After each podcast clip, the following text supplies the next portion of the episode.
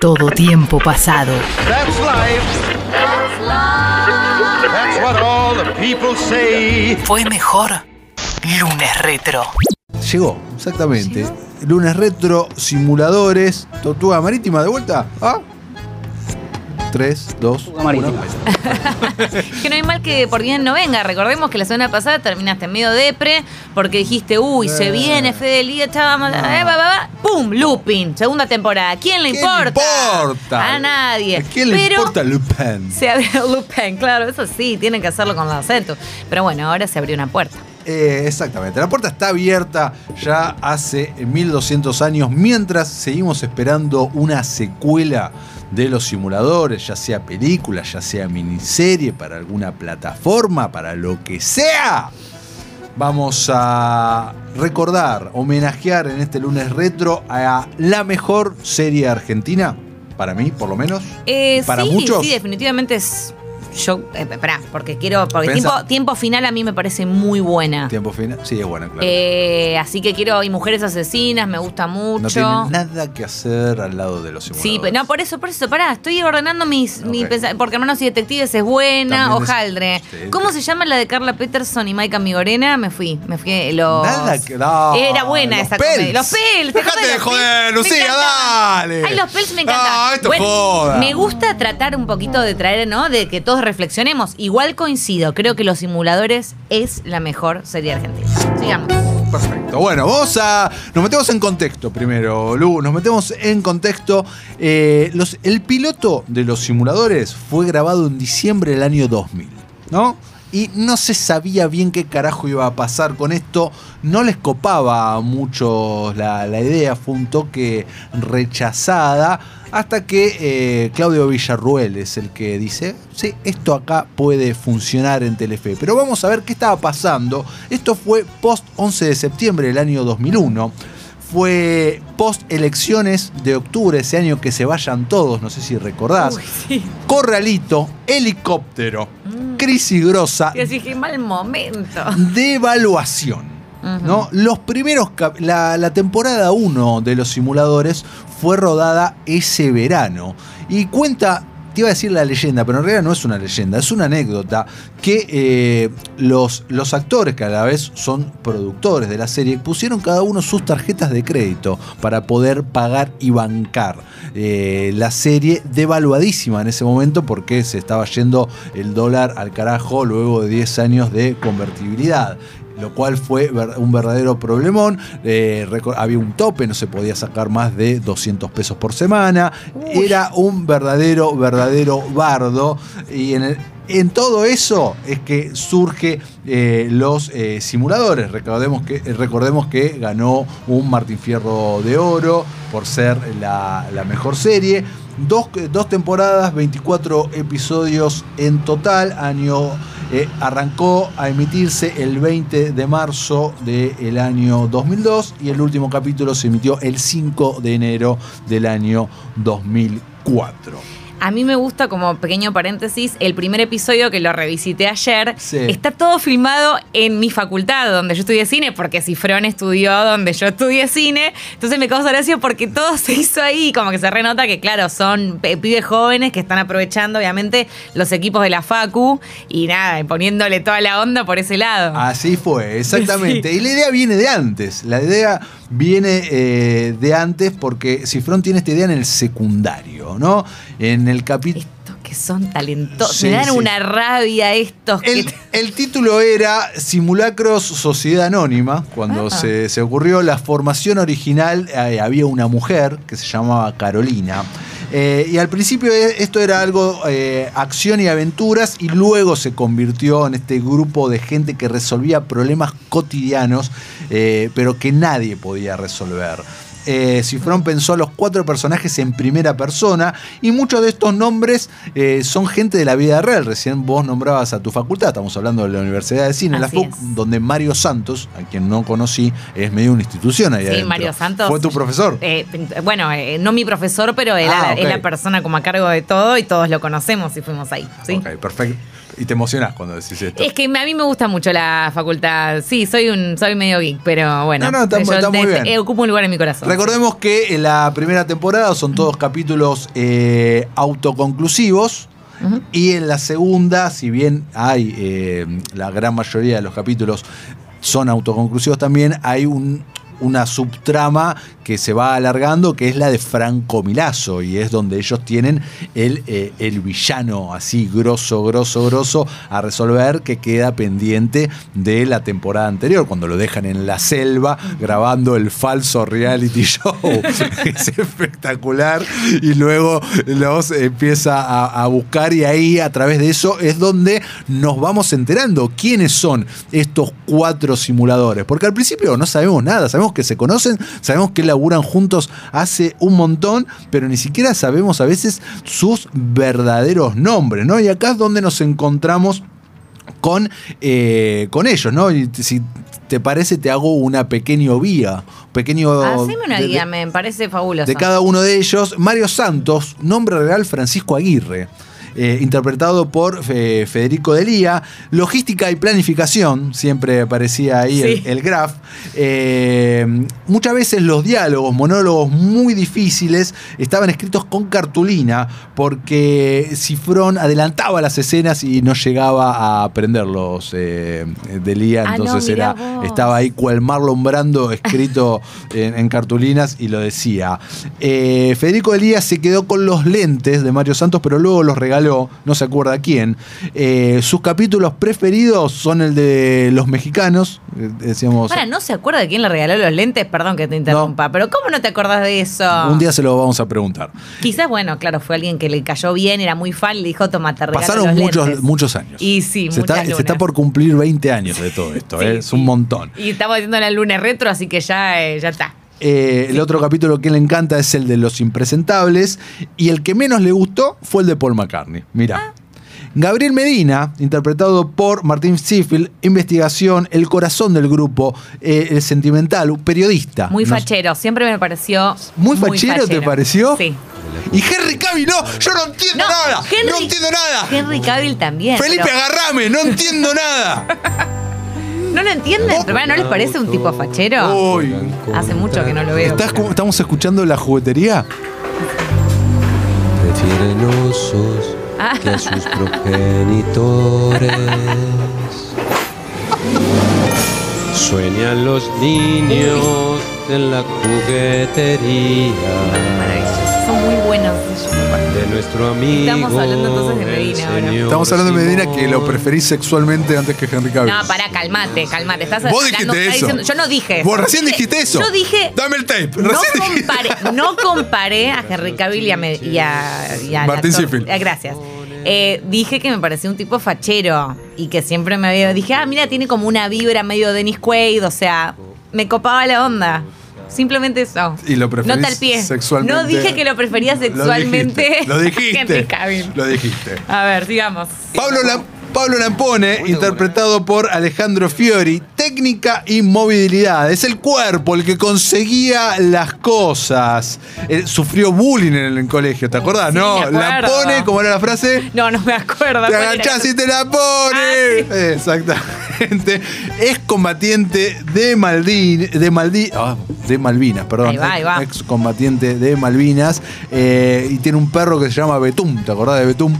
De Bet- ah, sí, sí me acuerdo. segunda de- temporada aparece Betún. Betún te cuento, en la vida real, familiar de Fatiga, el perro de eh, Casados con Hijos. Ah, mirá vos, Datazo. esa te no la tenía, ¿eh? Me mataste Datazo, esa. datazo te acabo de tirar. Y terminamos con Emilio Ravena, interpretado por Diego Peretti. Caracterización, que era el que le aportaba toda la magia al grupo. Era el actor y eh, inmortalizado para siempre por ser Máximo Cosetti. Máximo Coset. Máximo Cosetti, que luego en un capítulo de la segunda temporada nos enteramos que existió que un Máximo Cosetti real y que estaba internado en el Borda, si mal no recuerdo. Y luego teníamos la Brigada B. ¿Te acordás de la Brigada B? A ver, refrescame porque ya te digo, yo los Bueno. tengo más dibujados. A lo largo de la primera temporada se fue armando un grupo que empieza a explotar en la segunda, que los simuladores le dejan para los casos menores, ¿no? Y esto se llamó eh, la, la Brigada B, con eh, Arturo Gaona, Juan Carlos Ricci, el asistente, era logística de planificación, José Feller, a quien conocimos en el capítulo de Los Mexicanos, Jorge Delía, caracterización, Martín Vanegas, interpretado por Pasta Dioguini, investigación, Lucio Bonelli, interpretado por Fernando Sureda, técnica y movilidad. Bien. ¿Te acordás?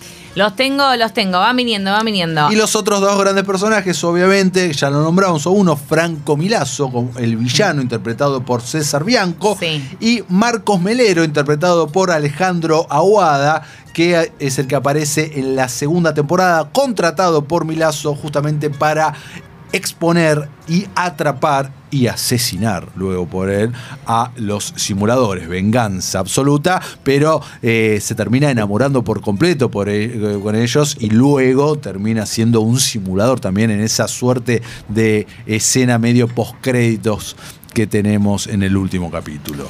Antes de avanzar, Sí. eh, voy con estas preguntas en donde decís, ay, no sé, me gustan todos. Elegí uno de los simuladores, ¿podrías? Sí, sin duda puedo elegir A a, Mario Santos. Es mi simulador favorito. Mario Santos es tu favorito. Es mi simulador favorito. ¿Fue cambiando a lo largo de los años? No, siempre fue mi simulador favorito y siempre lo será. Ok, me gusta. Sí. Muy bien. Eh, me cuesta mucho elegir, muchísimo, me, elegir un capítulo. a ver. Y Pero habías dicho, habías empezado a deslizar alguno. y pero... tengo el corazón medio partido. Mi, mi ser eh, Beatle, de venir de criarme a- en un hogar Beatle, le mando un abrazo a mi padre Horacio que nos está escuchando en este momento. Un beso grande. Eh, me es muy difícil separar eh, Marcela y Paul porque me gusta, me pega. El joven simulador también me puede muchísimo porque está muy bien escrito, muy bien, o sea, todos están muy bien escritos, pero tiene unos recursos fantásticos y me hace reír un montón. Eh, y también eh, me copa el Vengador Infantil por toda la conexión de superhéroes que hay. Eh, si te cuento que Cifrón es un enfermo de Superman de Movie. He charlado con él al respecto alguna que otra vez. y, y aparece la banda sonora de John Williams en ese capítulo. Mete un póster de Superman 2. Entonces me cuesta también. Eso sin duda es mi podio. Bien. Si me apurás grosso, te elijo, el, grosso. te elijo el joven simulador. Ahí va. Ok. Si me apurás, pero me tenés que apurar grosso, grosso. Bien. Pero es- ese, ese sin dudas es mi podio. Eh, recordemos, los simuladores tenía picos de 38 de rating, una locura.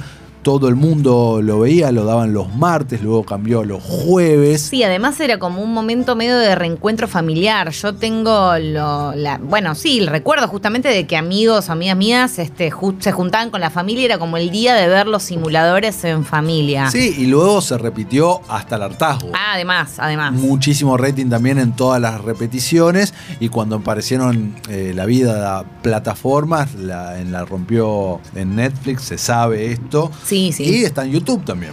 Está en YouTube. Están todos los episodios completos. Están todos los episodios completos en Mi Telefe, eh, ahí en YouTube. Lo que por alguna extrañísima razón falta, o sea, hay una escena post-créditos en, en, en el último capítulo, que es cuando Milazo buscando a Bin Laden.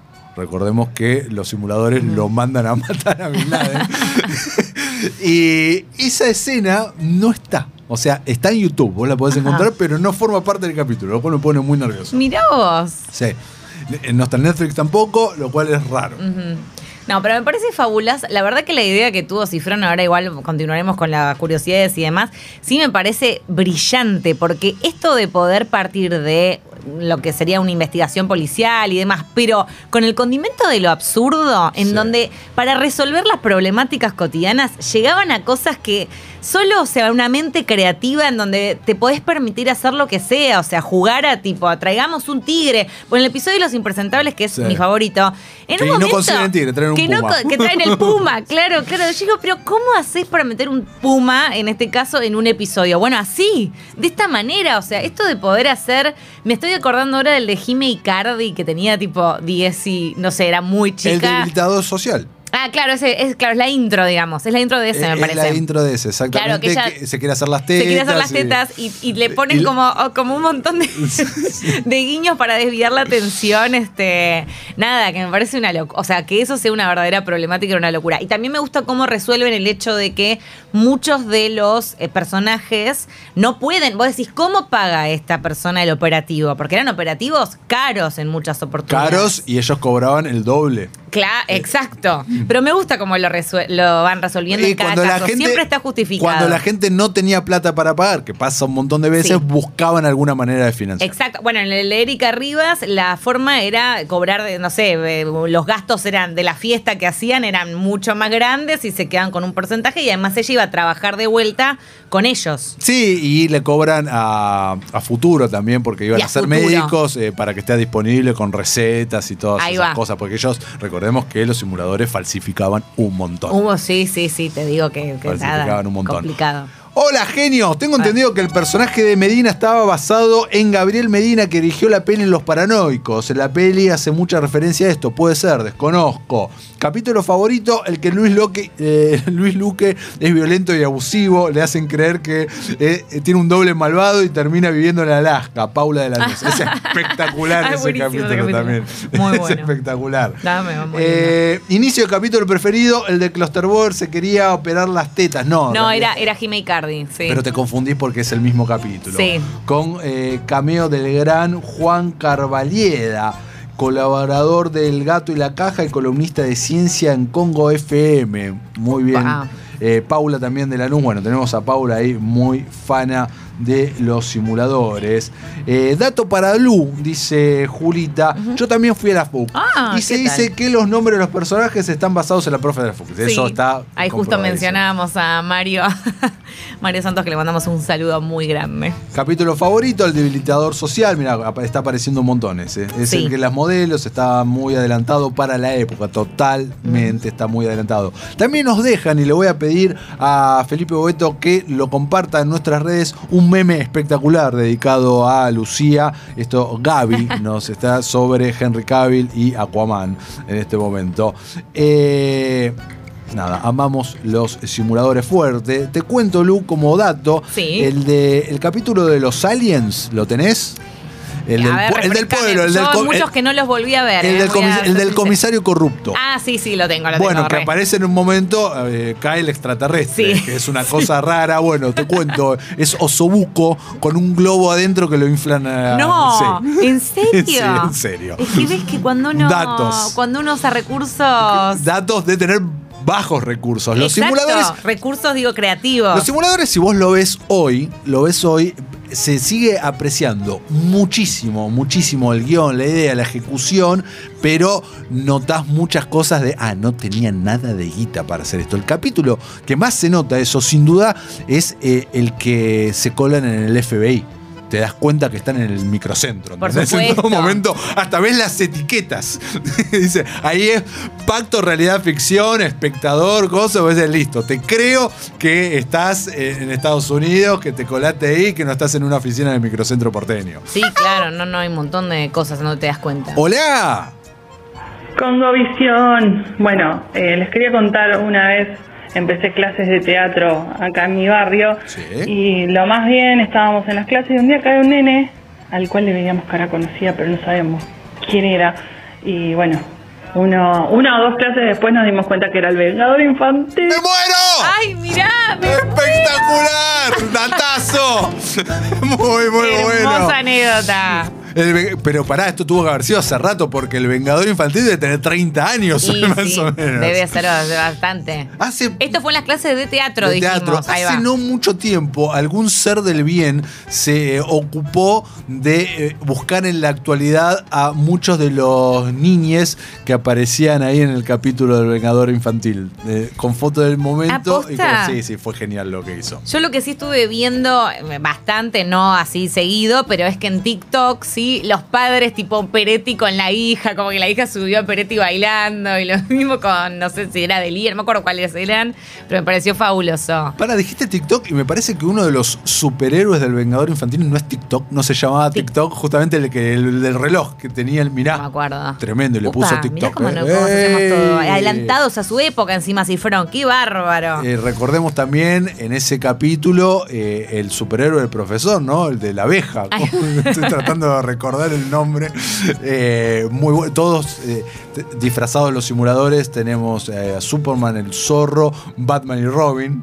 Claro, y eso la eso ¿Quién es Robin? ¿Te acordás? Tiene que ser eh, definitivamente. Bueno, está en el podio de tu favorito, dijiste. Sin Ahí duda va, está en el podio de mis favoritos. No, los simuladores es todo lo que está bien. Es, es una frase rehecha la que estoy diciendo en este momento, pero ha envejecido de maravillas. Si por casualidad estás escuchando esto y no viste los simuladores, hacete un favor, entregate en ese mundo que no te va a dar otra cosa más que satisfacciones. Eh, tenés que tener en cuenta esto, que es una serie que tiene 20 años, que se hizo en el peor momento económico de, la Argentina, donde realmente estaba muy, muy difícil producir y se hizo con mucho amor, con mucho compromiso y le podés llegar a notar algún que otro hilo justamente por esto.